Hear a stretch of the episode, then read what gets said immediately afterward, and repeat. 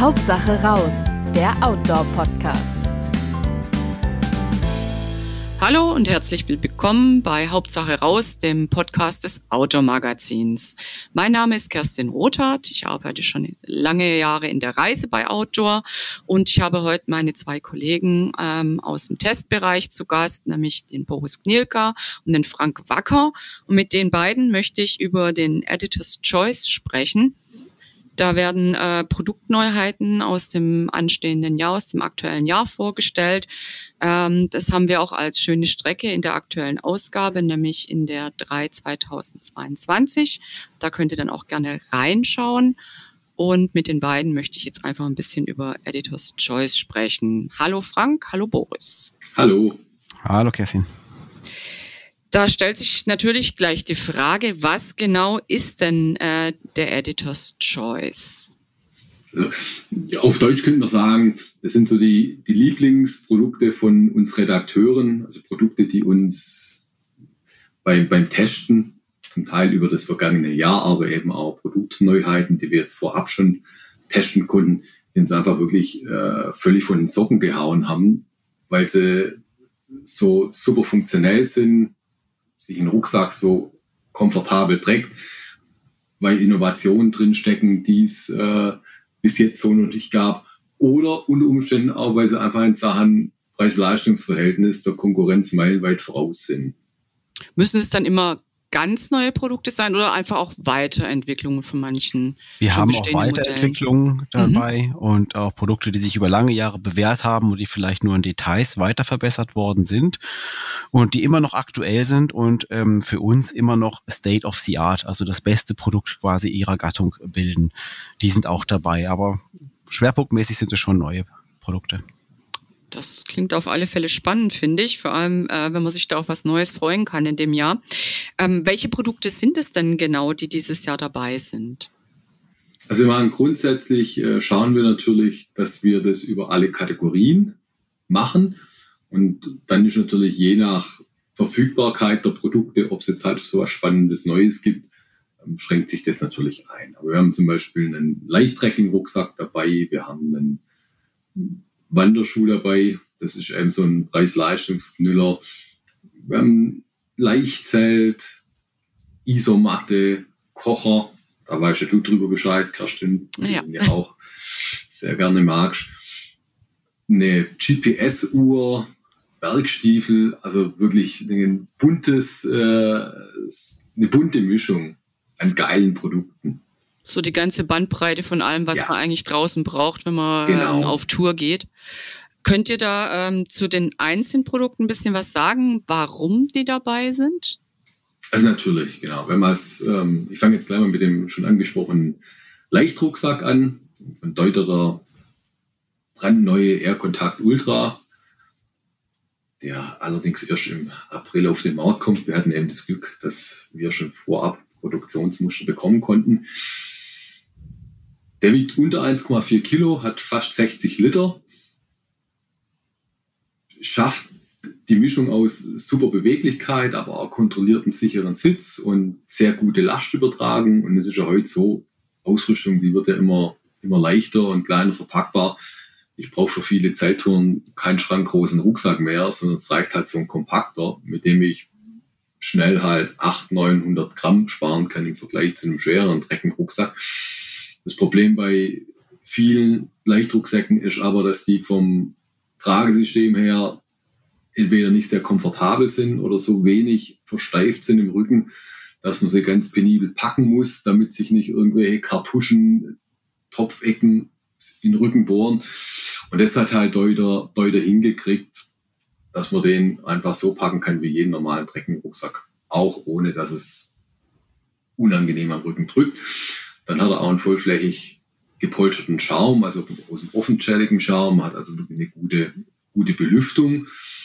Und die Materialien, die schaffen auch eine gute Mischung aus Strapazierfähigkeit und geringem Gewicht. Bei manchen Leichtrucksäcken ist da wirklich so, ähm, die nutzt man dann halt mal zwei, drei Jahre und dann bekommt das Material seine Löcher. Das wollte ich nämlich gerade fragen. Bei den Ultralight-Sachen hat man oft das Problem, dass das nicht ganz so stabil ist. Kann es ja wahrscheinlich auch nicht sein, weil einfach Material macht es natürlich auch schwerer. Ähm, aber das ist ja schön, äh, wenn, wenn man den relativ beherzt anpacken kann und dass man bei jedem Ästchen aufpassen muss. Genau. Also wir sind eben auch, also wir sind, wir sind richtig, wir sind richtig begeistert und, mhm. und finden eben, dass es eine, also eine, eine super Ergänzung in diesem Sortiment ist, also in diesem Programm ist. Ja, und dass ein leichtes Gewicht und trotzdem eine robuste Außenhülle sich nicht ausschließen müssen. Das zeigt auch ähm, mein Favorite für das Jahr. Der kommt ja aus dem Schuhbereich von der italienischen äh, Marke Aku. Das ist der Croda DFS. Das ist ein, ein Hochtourenstiefel. Sieht ziemlich ähm, krass aus. Es ist wirklich ein sehr, sehr hochgeschnittener Schuh aber der besitzt halt ein Kevlar-Außenmaterial und Kevlar ist ja ein extrem zähes, äh, reißfestes Material, ähm, was äh, wenig wiegt, aber ja, wie gesagt, sehr zäh und sehr reißfest und auch sehr abriebfest und deswegen auch so den, den rüden Einsatz am Berg halt problemlos äh, meistert, genauso wie Trekkingtouren. Also er ist nicht als reiner Bergschuh konzipiert. Ähm, das denkt man vielleicht auf den ersten Blick und das suggeriert auch so ein bisschen, ähm, ja, so das Umfeld, in dem der platziert wird, so auf der Akku-Website zum Beispiel oder auch vielleicht dann beim Händler. Also der eignet sich auch wunderbar zum Trecken, also zum, zum Bergwandern oder auch für Touren durch Skandinavien weil er ähm, sich einfach unglaublich leichtfüßig trägt und wenn man mal wirklich felsige Passagen hat, trotzdem damit ähm, ja, ähm, die sich extrem auch äh, extrem gut meistern lassen. Also man hat ein super Gefühl für, äh, kombiniert quasi die Vorteile vom Trekkingschuh mit denen eines Bergschuhs und ist dazu eben noch sehr leicht und sehr robust. Also ist echt so die eierlegende Wollmilchsau. Und das hat es lange in dem Bereich nicht gegeben. Er kommt jetzt auch die Tage raus ähm, und da kann man sich schon drauf freuen. Also echt ein richtig feines Teil. Ja, ich habe mir den angeschaut mal so im Vorfeld und fand, dass der relativ futuristisch aussieht. Ne? Der hat wie so eine Gitterstruktur außen, also quasi ein Außenrahmen, sieht ein bisschen mhm. nach einem tragenden Außenrahmen aus und äh, ein Reißverschluss, mit dem man äh, die Schnürung auch verdecken kann, wenn ich das richtig gesehen habe. Genau, dass man da nicht ins Gehakel kommt und die Schnürung ist auch eine Besonderheit von dem äh, von dem von dem Schuh. Der hat eine zwei Zonen Schnürung. Das hat Akku schon früher eingeführt, auch beim flachen Modell. Ähm, das bedeutet mit der einen Hauptschnürung Schnürung, ähm, die ist auch farblich abgesetzt, ist in dem Fall die graue.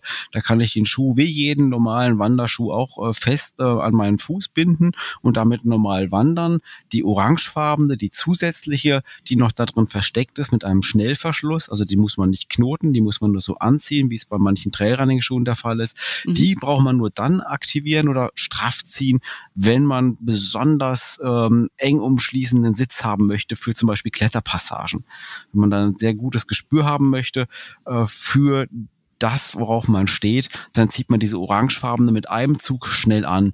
Und damit diese zwei Schnürsenkel nicht irgendwie im Weg hängen oder rumbamseln oder ähm, ja, vielleicht auch irgendwo hängen bleiben können, hat man da eben noch diese kleine ähm, Neopren, diese elastische Neoprenabdeckung ähm, gemacht, die da mit diesem Weißverschluss schnell geöffnet werden kann. Also öffnet man die, dann verbirgt sich dahinter dieser orangene kleine Schnürzug. Feine Sache. Und diese Gitterstruktur, ja, die kommt eben auch durch das Kevlar zustande. Nicht? Da hat man eben mhm. das Kevlar mit eingefasst. Ähm, das ist dieses graue Material. Kevlar lässt sich nicht einfärben, ähm, also wird äh, ja, wird immer diese Farbe behalten. Und das ist wahrscheinlich auch sehr lange, weil wie gesagt, es ist höllenrobust, das Zeug. Hm, das klingt auf alle Fälle auch gut, ja. Mhm. Also, mhm. und bei dem Schuh hat sich auch mal wieder gezeigt, also wie, ähm, wie ernst auch die Hersteller unseren Editor's Choice Award nehmen. Die haben extra die Produktion so organisiert, dass wir Testpaare bekommen. Oh, wow. Ja, ja äh, auch nicht schlecht. Ja. Also, mhm. Hat genau gepasst zeitlich noch. Ja, und wir hatten es auch bei äh, früher schon, da war es dann zum Beispiel auch so, dass äh, ein Hersteller die ersten Rucksäcke, die vom Band gelaufen sind in, in Fernost, die hat der Chef persönlich in einen Karton gepackt und das äh, FedEx-Label ausgefüllt, damit wir sie noch rechtzeitig zu testen bekommen. Und es war dann zum Beispiel so, wir hatten das Produktionsmodell schon und die Leute in Europa von der Firma, die hatten den Rucksack noch gar nie gesehen. Na gut, da sind wir wirklich vorne dran, das ist gut zu ja. hören. Gibt es denn oder äh, gibt es noch weitere Produkte? Ja, klar, gibt noch weitere Produkte, logisch, wir haben ja nicht nur zwei Stück. ähm, was ist denn da noch im Portfolio dabei dieses Jahr? Also grundsätzlich den, den Trend, den Bo schon angesprochen hat, eben leicht und robust. Den erfüllt zum Beispiel auch das, unser Zelt, das, das Hilleberg Helix. das Lieblingsprodukt von unserem Chefredakteur Alex Krappau. Man merkt es aber da, das, das wiegt 2,3 Kilo, bietet zwei Personen echt viel Platz, hat auch eine richtig üppige Liegelänge von über 2,20 Meter. Also endlich einmal ein Zeit, wo wirklich große Personen auch gut unterkommen und nirgends anstoßen. Wenn man halt eher äh, so klein ist wie ich oder sowas, dann kann man den verbleibenden Raum ja auch gut mit, mit Gepäck auffüllen. Und das ist eben auch so. Also, das sind das Außenzeltmaterial, das hat trotzdem eine hohe, hohe Reißfestigkeit, obwohl es leicht ist, aber eben halt nicht ultra leicht. Dann haben sie es am, am Innenzelt so gemacht, dass die kompletten Dachflächen, die bestehen nicht aus dem bei Leichtzelten oft beliebten Mesh, sondern aus dem klassischen Nylonmaterial. Das Mesh an den Türen ist auch ein spezielles Material, das, das Hilleberg da nimmt. Das nennt sich Power Mesh, ist besser dichter als das klassische Moskitonetz Auropuster. Das weitet einfach den Einsatzbereich aus. Viele von diesen super luftigen Leichtzelten, da ist es so, also sobald ein bisschen eine kühle äh, Brise weht, wird es so kalt im Zelt, dass man sich eigentlich super dick einmummeln muss. Und das Gewicht, das man dann am Zelt spart, das packst dann letzten Endes in Form von einem warm, warmeren Schlafsack und dickeren Klamotten oder sowas wieder in den Rucksack. Und das hat Hilleberg beim Helax einfach mal wieder super hingekriegt, so diese Mischung eben aus Leichtigkeit, Wetterfestigkeit, einfachstes Handling, das Zelt steht in, in wenigen Minuten und eben auch viel Komfort. Und man kann das Außenzelt ist unten am, am Boden ein bisschen ausgeschnitten, man kann die beiden Eingänge öffnen, also schon Längslieger. Und dann kann man halt auch wirklich das Zelt super belüften. Mhm. Ja. Mein, Was mich besonders gefreut, ja. Was mich besonders gefreut hat diesmal ist, ähm, dass wir halt ähm, mit Helax, mit dem Helax von Hilleberg und auch mit dem Akku-Schuhen und vielen anderen, da sind wir ja oft recht hochpreisig unterwegs. Klar, Innovationen kosten, die Entwicklung kostet natürlich auch viel Geld und dass diese Produkte nachher nicht zum Schnäppchenpreis irgendwie verschleudert werden können, ist irgendwie auch logisch. Aber was mich eben besonders gefreut hat, dass wir diesmal eben auch einen sehr günstigen Vertreter ähm, mit im Elders Choice haben, das Lieblingsprodukt vom Ralf Büchler, unserem Online-Redakteur. Der Jakalu ähm, ist ein wunderbarer Halbschuh, der sich fantastisch trägt. Also der ist jetzt ähm, nicht neu für dieses Jahr, der kam letztes Jahr raus, ähm, ist aus europäischer Fertigung, also auch kein billiges Fernostprodukt, ähm, ist, kostet trotzdem keine 100 Euro und ist als wasserdichter äh, Wanderschuh ähm, so überragend, ähm, hat also wirklich nicht nur den Ralf überzeugt, also auch Frank und ich haben den schon häufig im Einsatz gehabt. Ich habe ihn sogar schon mit zum Kraxel Wurzeln mitgenommen, einen Kletterurlaub auch nach Italien letztes Jahr noch im, im November. Und ähm, es ist fantastisch, was dieser Schuh für das wenige Geld, was er kostet, dann doch leistet. Ähm, äh, sowohl im Raumterrain als auch irgendwie auf ganz normalen, gemütlichen Spaziergängen vor der Haustür. Und er hält. Also ähm, er hat viele hundert Kilometer auf dem Buckel, die ganze Zeit wasserdicht gehalten und sieht eigentlich ähm, wenn man mal von der Sohle absieht, die sich natürlich schon so ein bisschen durch Gebrauchsspuren nach ein paar hundert Kilometern auszeichnet, ähm, das sieht immer noch aus wie fast neu. Also vor allem das Obermaterial aus Leder, Rumänien gefertigt, also echt eine richtig gute Sache. Ja, und so ja, wie ich einen Ralf kenne, ist der jetzt auch nicht jemand, der irgendwie einen Schuh schont, wenn er mit dem unterwegs ist. Also der Ralf, der kann auch schon gut zügig unterwegs sein und wenn der Schuh das aushält, ist das schon mal recht prima. Mhm, ähm, ja. mein, mein Lieblingsprodukt ist ja ähm, der Primus Omnifuel Kocher. Und ich habe schon das vor, vor, vor, vor Vorgängermodell lange in Gebrauch gehabt. Ähm, und bei dem ist mir zum Beispiel aufgefallen, ähm, dass wenn ich den äh, ungeschickt angehoben habe oder der war noch zu heiß, dass dieser ähm, na, dieses Tellerchen, der Flammverteiler heißt es, mhm. glaube ich, ganz korrekt, mhm. ähm, der ist oft abgefallen. Jetzt beim mhm. neuen Modell ist mir aufgefallen, positiv, dass da zum Beispiel dieses Tellerchen äh, ein, ein festeres Teil ist und zusätzlich noch mit einer Feder gesichert. Das heißt, wenn ich den jetzt mal ruppig in die Hand nehme, vielleicht geht ja doch mal eine Flamme daneben irgendwo hin und man will den dann schnell aus der Gefahrenzone zerren, dann laufe ich nicht Gefahr, dass ich diesen Flammverteiler verliere. Das ja. finde ich schon ziemlich gut und er heizt halt auch unheimlich schnell. Ja, und er hat die Düsen immer gleich im Standfuß dabei. Das ist auch noch eine nette Neuerung, die der Primus eingebaut hat, weil das ging mir mal so. Ich habe diesen Kocher auch sehr oft und auf sehr vielen Touren dabei gehabt und äh, ja, wenn man doch mal irgendwie eine Düse wechseln möchte, weil man halt, weil der Gasvorrat erschöpft ist und man jetzt zu Benzin wechselt, ähm, dann sucht man nachher diese kleinen Düsen dann in irgendwelchen Zubehörsäckchen und wenn man Pech hat, hat man sie dann sogar vergessen einzupacken und jetzt sind sie halt gut sichtbar in den Standfuß geschraubt. Da können sie weder verloren gehen, noch kann man sie zu Hause liegen lassen. Das ist auch eine kleine, aber wirklich nette, ähm, nettes Feature.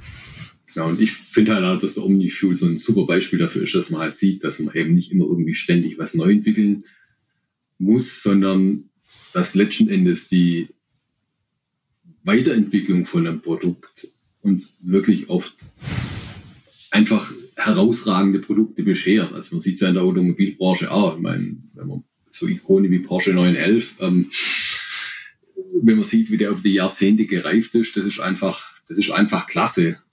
Und, ähm, und ich finde es schön, dass es das eben auch im Autobereich mehr und mehr gibt. Produkte, die über, über viele, viele Jahre einfach sich immer weiterentwickeln. Und das ist ja auch letztendlich sehr, sehr nachhaltig.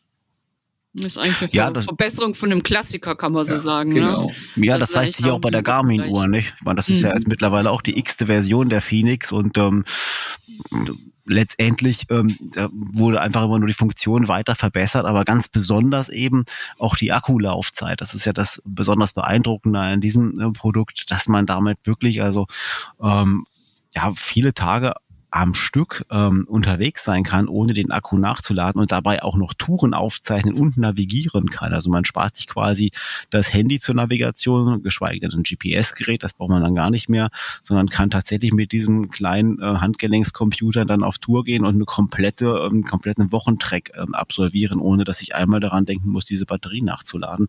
Das sah bei den ersten Modellen noch ganz anders aus. Sie haben gerade mal einen Takt durchgehalten und jetzt halten sie halt eine ganze Woche durch. Also das ist halt schon ein ordentlicher Fortschritt, der gerade im Outdoorern, die halt ähm, dann doch meistens länger unterwegs sind, auch sehr viel bringt.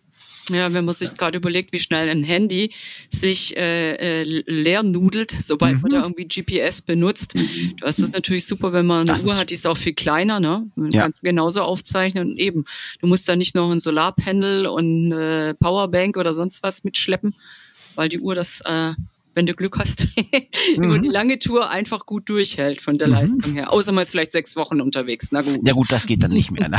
ja. Irgendwo sind auch der Innovation Grenzen gesetzt. Das ist ja, schon man klar. muss ja noch Luft nach oben lassen für nächstes Jahr und übernächstes ah, Jahr. Ah, okay, ja. nicht zu schnell, nicht zu große Sprünge machen. Ja, also wir haben auch übrigens die selbstaufblasende Isomatte, die unseren Editors Choice dieses Jahr gewinnt, von C2 Summit ist eben auch so ein Beispiel dafür, dass in bewährten Konzepten noch Verbesserungspotenzial steckt. Also sie sind einmal dazu übergegangen, dass sie im Schaumhorizontale Aussparungen in trapezförmiger Form machen. Im Normalfall sind die rund und durch die trapezförmige Form, also reduzierst du natürlich das Schaumvolumen, dadurch wird das Packmaß kleiner, das Gewicht geht runter und die Matte gibt auf der Fläche auch noch besser Druck nach. Also man hat einfach einen gleichmäßigeren Druckausgleich, dadurch liegt man komfortabler. Dann haben sie das Ventil so gestaltet, dass das ist mittlerweile Standard, dass eben wenn es sich mit Luft füllt, die Luft nicht entweichen kann. Zum Entleeren kannst du das Ventil aber einfach umdrehen, das ist ein Flachventil. Und dann ist mehr oder weniger so, man drückt die Luft raus, aber das Einwegventil verhindert dann, dass wieder Luft nachströmt, weil das ist ja bei Selbststoffblasenmatten mhm. immer so ein bisschen der Kampf beim Zusammenrollen, dass man wirklich die Luft rausdrückt und dann aber die Luft nicht nachströmt. Und ähm, dann sind sie noch dazu übergegangen, dass sie im Bereich, wo der Kopf liegt, da kannst du ähm, Flat Patches aufkleben, die sie mitliefern. Die Gegenseite machst du dann an dein Kissen hin, dann rutscht dein Kissen eben nicht ständig, ständig von der Matte. Also auch da Optimierungen im Kleinen, die aber dann den, den Schlafkomfort einfach doch gewaltig gut tun. Mhm. Und dein Lieblingsprodukt, Frank, das ist eine Jacke. Ist das eine genau. Innovation genau. oder auch eine Weiterentwicklung von einem Klassiker? Also da stecken viele Innovationen drin, die vor allem das, das Material betreffen. Also es ist ähm, Dreilagen Gore-Tex Rohmaterial in der Kategorie Most Breathable. Das ist eines der atmungsaktivsten Materialien, die es auf dem Markt, Markt gibt. Trotzdem ist es auch sehr robust und langlebig. Dann haben sie einen Oberstoff aus Recycle-Nylon und was sie bei den Stoffen auch machen, ist, also im Normalfall werden, werden die Stoffe gewebt und dann werden sie eingefärbt. Und dann hast du die, die Farbe natürlich nur auf der Außenseite vom Stoff. Das heißt, durch Abrieb, Fahrstrahlung verliert natürlich der Stoff an, an Farbe. Und äh, die machen das jetzt so, dass sie das Garn schon bei der Garnherstellung komplett durchfärben. Das spart zum einen einmal unglaublich viel Wasser und produziert weniger Abwasser. Und auf der anderen Seite verlängert es aber auch die, Läng die Langlebigkeit von so einem Produkt. Und gerade bei einer robusten Dreilagenjacke, die hat man ja viele Jahre, die hat man oft an, auch mit schwerem Rucksack beim Trekking oder wenn man Bergsteigen geht, man schraubt beim Fels entlang. Und da behält die einfach viel, viel länger ihre, ihre Farbintensität und bleicht nicht so schnell aus. Und, und dann hat sie natürlich die ganzen wichtigen Features, die eine Dreilagenjacke braucht, die, ähm, die natürlich nicht innovativ sind, die, die gibt schon. Aber in der Summe ist einfach so ein unglaublich stimmiges Produkt, dass man sagen muss, war richtig geil. Und was mir bei der auffällt, ist halt auch immer so 10 bis 15 Prozent günstiger als andere Jacken in der Kategorie. Also eine, echt, eine echte Empfehlung von Frank Wacker. Genau. Was mich bei dieser ganzen Auswahl ein, bisschen überrascht hat, war die Kategorie Schneeschuh. Ist das momentan ähm, so gefragt, dass, dass man sagt, ähm, der, äh, das muss unbedingt rein, das interessiert die Leute, was es da Neues gibt? Oder ist es einfach das Produkt selber, das äh, euch durch die äh, Innovation über, überzeugt hat? Also es ist eine Kombination aus beiden. Also Schneeschuhe verkaufen sich gerade wirklich auch wie geschnitten Brot. Dann Corona so. oder kann man das irgendwie ich, sagen, dass die Leute mehr vor der Haustür machen, dadurch auch mehr Schneeschuh gehen oder ist das zu also, spekulativ? Also de facto ist da wirklich so ein Markt, aber wenn man im Winter unterwegs ist, es sind unglaublich viele Leute unterwegs. Also ich weiß zum Beispiel in, in Bad Urach, da müssen die Ordnungshüter auch im Winter am Wochenende Dienst schieben, weil sie da so viele Parksünder erwischen, dass es sich wohl lohnt, dass die Mitarbeiter Überstunden machen. Und, ähm, und de facto, und klar, und in Regionen, wo halt, halt Schnee liegt, dass die Leute dann mit Schneeschuhen losziehen, das ist ja, das ist ja auch klar. Und das war jetzt dieses Jahr im Dezember wirklich so, also gerade bei der, bei der Firma auch, von, von denen der Schneeschuh ist, von Atlas, aber auch von Taps weiß ich das auch. Die haben die, als die Ware im Container gekommen ist, haben die die Sachen nicht mal mehr direkt ins Lager geräumt, sondern sie haben sie direkt aus dem Container verschifft an die Händler. Ja, genau, weil die, weil die so mit den Füßen gescharrt haben, dass sie, dass sie Ware bekommen, sind komplett ausverkauft. Und der Schneeschuh ist reingekommen, weil er eben tatsächlich was schafft, was bis dato kein Schneeschuh davor geschafft hat.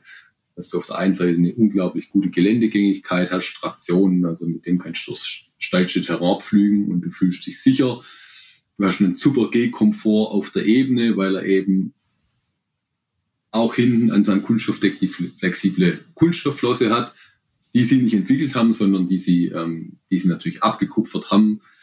Ihr, ihre große Entwicklung oder die Innovation liegt Ende letztendlich darin, dass sie es halt geschafft haben, den Schneeschuh sehr, sehr leicht zu machen. Der wiegt ähm, fast 500 Gramm weniger als andere Schneeschuhe, die ähnlich geländegängig sind, die vielleicht noch ein bisschen, die, die noch robuster sind, aber das brauchen wir nicht. Also wenn jetzt jemand Schneeschuhe verleiht, die jeden Tag im Einsatz sind, klar, der braucht ein super robustes Modell, aber Atlas hat halt mit dem Helium Mountain äh, es geschafft, auch wieder eben Leichtigkeit und Strapazierfähigkeit in einem sinnvollen Maß richtig gut zu verbinden. Plus haben wir Geländegängigkeit, super Komfort, einfaches Handling.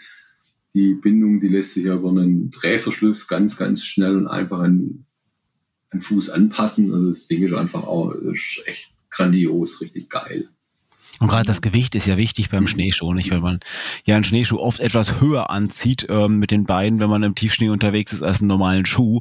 Und wenn man das dann eben ja den ganzen Tag macht, dann, also wer schon mal Schneeschuhwandern gewesen ist und darin nicht geübt war, der weiß am Ende des Tages, was er getan hat. Spätestens am nächsten Tag ganz sicher auch äh, wird es den Muskelkater anzeigen. Und ähm, da macht natürlich ähm, eine Gewichtsersparnis besonders viel Sinn.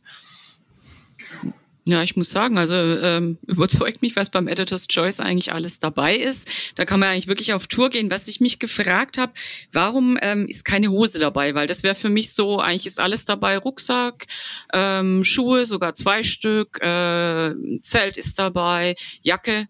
Aber äh, eine Hose brauche ich ja eigentlich auch, um loszugehen. Klar, das erhebt ja auch keinen Anspruch auf Vollständigkeit. Ähm, ähm, wir haben ähm, ja nicht immer jede Kategorie abgedeckt. Wir müssen uns natürlich auf das konzentrieren, wo momentan am meisten Bewegung ist, wo halt die Innovationen ähm, am sichtbarsten sind. Und ähm, ja, und das ist natürlich ganz klar ein Auswahlverfahren. Also hätten wir ähm, unendlich viel Platz, äh, hätten wir sicherlich auch noch viele andere Produkte mit reinbringen können, die dort nicht ähm, ja leider abgebildet worden sind. Ähm, aber vielleicht beim nächsten Mal haben wir vielleicht auch mal wieder eine Hose drin. Das kann gut sein. Also es sind einige Produkte leider nicht reingekommen, weil der Platz nicht gereicht hat. Ähm, darunter war dann eben auch waren dann eben auch Hosen, aber auch andere ähm, Sachen wie jetzt zum Beispiel auch ein LVS-Gerät, wo wir gerade beim Winterspiel Sport waren ähm, mit dem mit dem Schneeschuh, ähm, also ein lawinenverschütteten Suchgerät äh, von Autovox, was jetzt neu auf den Markt kommt. Das Direct Voice heißt es und der Name verrät es ja schon. Also das ist dann es, es los quasi den den, den Menschen, der seinen Kameraden, der von der Lawine gerade verschüttet wurde, per Sprachansage zu der Stelle, wo er dann graben muss. Das war früher halt äh, immer nur über Zeichen und Pieptöne erfolgt und ist jetzt erstmalig wirklich mit einer ganz klaren Ansage ähm, wird das ausgegeben. Das ist natürlich eine Sache, die stark ist. Aber jetzt, sagen wir mal, für den Großteil unserer Leser jetzt auch nicht vielleicht so interessant, weil äh, nicht jeder geht auf Skitour und deswegen mussten wir auch da sagen, hey, komm, das lassen wir mal raus. Auch ein super Produkt, aber ähm, andere sind halt einfach noch für die breite Masse einfach noch, noch besser geeignet und überzeugen mindestens genauso. Ich wollte gerade sagen, Lawinensuch äh, oder Lawinenverschütteten Suchgerät, das ist natürlich schon ein bisschen was Spezielleres und ich denke mal, unsere Leser, Hörer, User sind äh, wahrscheinlich froh, dass es eher die normaleren Produkte sind, mhm. wo ähm, jeder mit kann. Und gerade äh, Schneeschuh, wie gesagt, der war für mich ein bisschen überraschend, aber Schneeschuh gehen ist ja was, was man auch relativ ähm, schnell lernt oder wo man sich da relativ schnell sicher drauf fühlt. Das heißt, das ist auch ein gutes Produkt für Normalwanderer.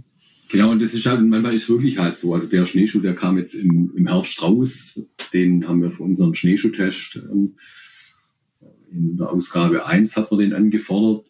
Und dann war es aber eben so, also da waren auch die ganzen Highlights der letzten Jahre dabei, so die persönlichen Favoriten, die wir nutzen, die wir ja oft auch als, als Referenzprodukte dann halt hernehmen, um neue Produkte dann daran vergleichen zu können, weil man ja letzten Endes nur über den direkten Vergleich halt rausfindet was ein Produkt wirklich kann. Die Erinnerung ist da meistens so ein bisschen, entweder schön sie oder äh, sie, sie vergisst manchmal.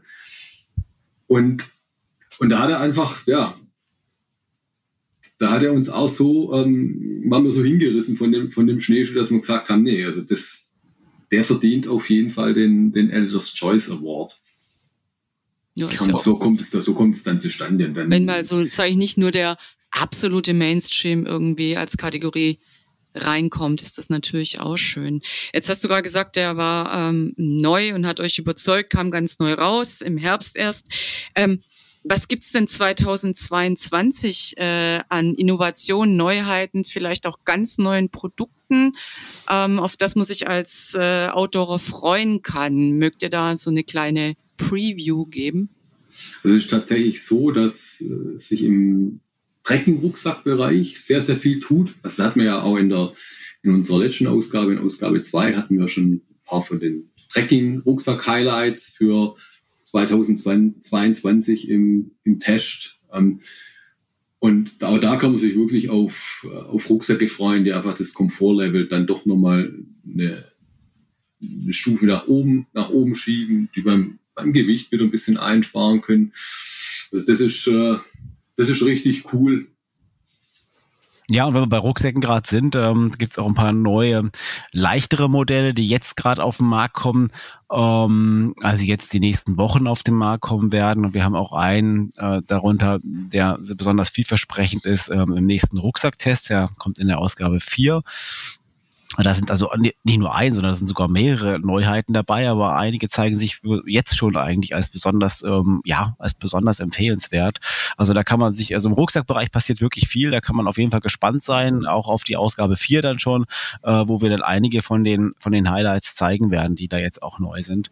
Ähm, Genauso wie bei Schneeschuhen, da ist also der, den wir das ähm, äh, vorstellen, auch nicht der einzige. Da kommen auch noch weitere auf den Markt, äh, die es teilweise nicht rechtzeitig auch zu uns geschafft haben. Es ist auch ein aufblasbares Modell, wird es da auch noch geben.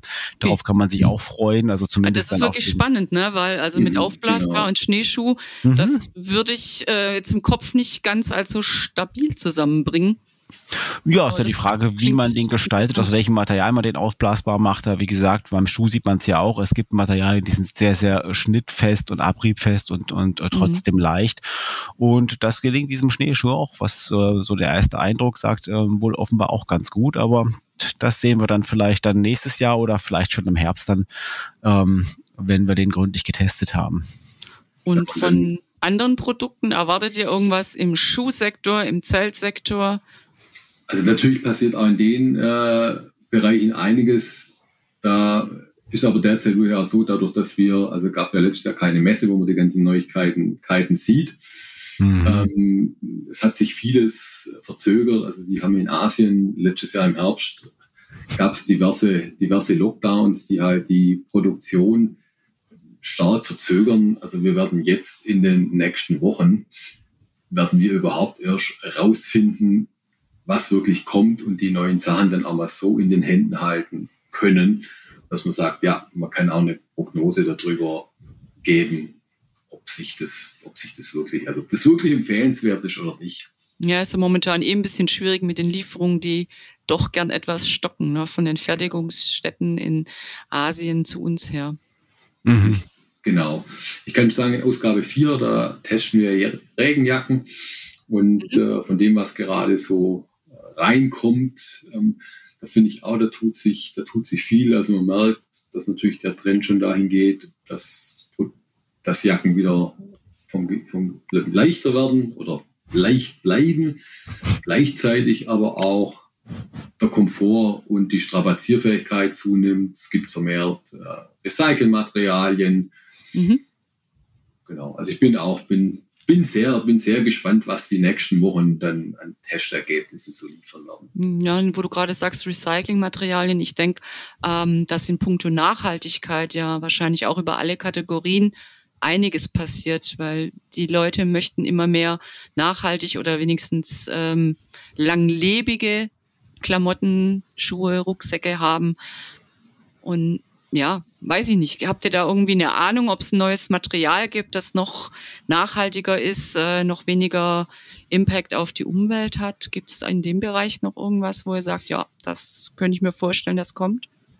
Also grundsätzlich kann man natürlich schon sagen, dass, sie in, dass die Hersteller in Sachen Nachhaltigkeit viel machen. Bei vielen ist das so, also was, was man ja so von außen oft nicht sieht, ist, dass Entwicklungen auch sehr, sehr lang brauchen. Also wenn du dann sagst, wir möchten neues Material entwickeln aus Recycelfasern, bis das dann tatsächlich in der Produktion landet, äh, können wir ruckzuck ein, zwei, drei Jahre vergehen. Oh, mh, und ja, genau. Und, letzten Endes, und, und jetzt sieht man natürlich mehr und mehr die Anstrengungen von den Herstellern in den zurückliegenden Jahren, nachhaltige Materialien herzustellen. Was man, was man deutlich sieht, ist, dass es halt nicht nur, nicht nur Polyestermaterialien gibt auf Recycelbasis, sondern halt auch mehr und mehr Nylonmaterialien. Und Nylonmaterialien sind ja in der Regel abriebfester als Polyesterstoffe.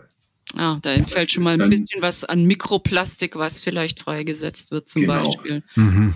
Dann gibt es tatsächlich auch, auch, Hersteller, wie jetzt zum Beispiel Hess Natur, die viel mit, äh, mit Baumwolle machen. Und ähm, also zum Teil ist es wirklich so, dass ich auch, also ich komme ja aus dieser Generation äh, mit dem Sprichwort Cotton Kills, also ähm, wo man sagt, Baumwolle auf, auf keinen Fall bei, bei Outdoor-Bekleidung und dass man jetzt aber merkt, dass man mit Baumwolle doch zum Teil echt auch coole Sachen machen kann. Also wenn ich schaffe, die Baumwolle umweltfreundlich zu trainieren, dass sie wasserabweisend ist, dann wird sie erstmal gar nicht so feucht. Ich kann sie sehr, sehr eng weben. Durch dieses eng Weben wird der Stoff halt wind- und, und wasserabweisend, zum Teil sogar erstaunlich, erstaunlich wasserfest. Und, äh, und weil er dann auch gar nicht so viel Feuchtigkeit aufnimmt. Also bestimmte Baumwollfäden, wenn die feucht werden, dann, dann quellen die auch quellen die auf und dichten letzten Endes den Stoff halt zusätzlich noch ab. Dann kann der auch gar nur so viel Feuchtigkeit aufnehmen und trocknet dadurch dann anschließend auch schneller. Also man echt so mal boah, spannende Entwicklung. Mal schauen, was da noch so kommt. Oder bei Wolle sieht man es ja auch, dass, dass sie bei Wolle zum einen nehmen sie mehr und mehr Recycle-Wolle, die natürlich mal per se wirklich sehr nachhaltig ist, weil sie ist schon da. Mhm. Da, muss, da gibt es keine Tiere, die irgendwie ähm, Abgase produzieren, in Anführungszeichen. Und, ähm, und dass sie aber dann auch hingehen über die Art und Weise, wie sie die Wolle verarbeiten, beim Garnen, aber auch bei der, bei der Stricktechnik, dass man auch da nochmal äh, eine Performance erreicht, die man davor eigentlich so nicht gesehen hat. Ich sehe schon. Also der Markt, die Materialien, das ist alles äh, in der Entwicklung. Und ich bin sicher, ihr zwei haltet uns, die Leser, die Hörer, die Redakteure, die ganze Welt auf dem neuesten Stand, was es an Neuentwicklungen gibt, ob es jetzt im Kleinen ist, in kleinen Schritten oder eben große Würfe. Also ich denke, da kann man gespannt sein. Wollt uns eigentlich Palla sagen, was es Neues an Hundeausrüstung gibt? Ja, ja, sie kam gerade kurz noch mit in die Konferenz rein. Genau. Der Hund von Boris hat vorbeigeschaut genau. und seine genau. Schnauze in die Kamera gehalten. Ich glaube, sie hat eher geguckt, was es an neuen, neuen ja. innovativen Futter gibt, aber ähm, da war gerade noch nichts am Start. Ach, bedauerlich. Ah, aber Hundezelt und Hundeschlafsäcke sind schon, da ist sie schon dabei, sie zu testen. Mal gucken, was da, was es davon vielleicht noch ins Heft schafft. Oder da auf die Website. Mal gespannt sein. Ja. Ich will mal schwer gespannt sein, was Boris und Perla uns vielleicht dieses Jahr auch noch präsentieren. Hm, ich denke, wir sind auch äh, an einem guten Schluss gekommen jetzt. Wir haben über alles Mögliche gesprochen. Es hat mich sehr gefreut, dass ihr Zeit gefunden habt. Ähm, ja, wir sind gespannt, was noch kommt. Wir hören uns bestimmt dieses Jahr auch noch das eine oder andere Mal im Podcast. Ganz bestimmt. Freuen wir uns drauf, genau. Also vielen Dank und tschüss, ihr zwei. Ciao. Ja, tschüss, Kerstin. Ciao. Wenn euch unser Podcast gefällt und ihr keine Episode mehr verpassen möchtet, dann abonniert uns doch gerne gleich hier oder auch unseren Newsletter auf outdoor-magazin.com. Natürlich findet ihr uns auch gedruckt am Kiosk oder per Abo in eurem Briefkasten. Und klar, auch auf Facebook und Instagram. Bis bald hier oder draußen auf Tour. Hauptsache raus, der Outdoor-Podcast.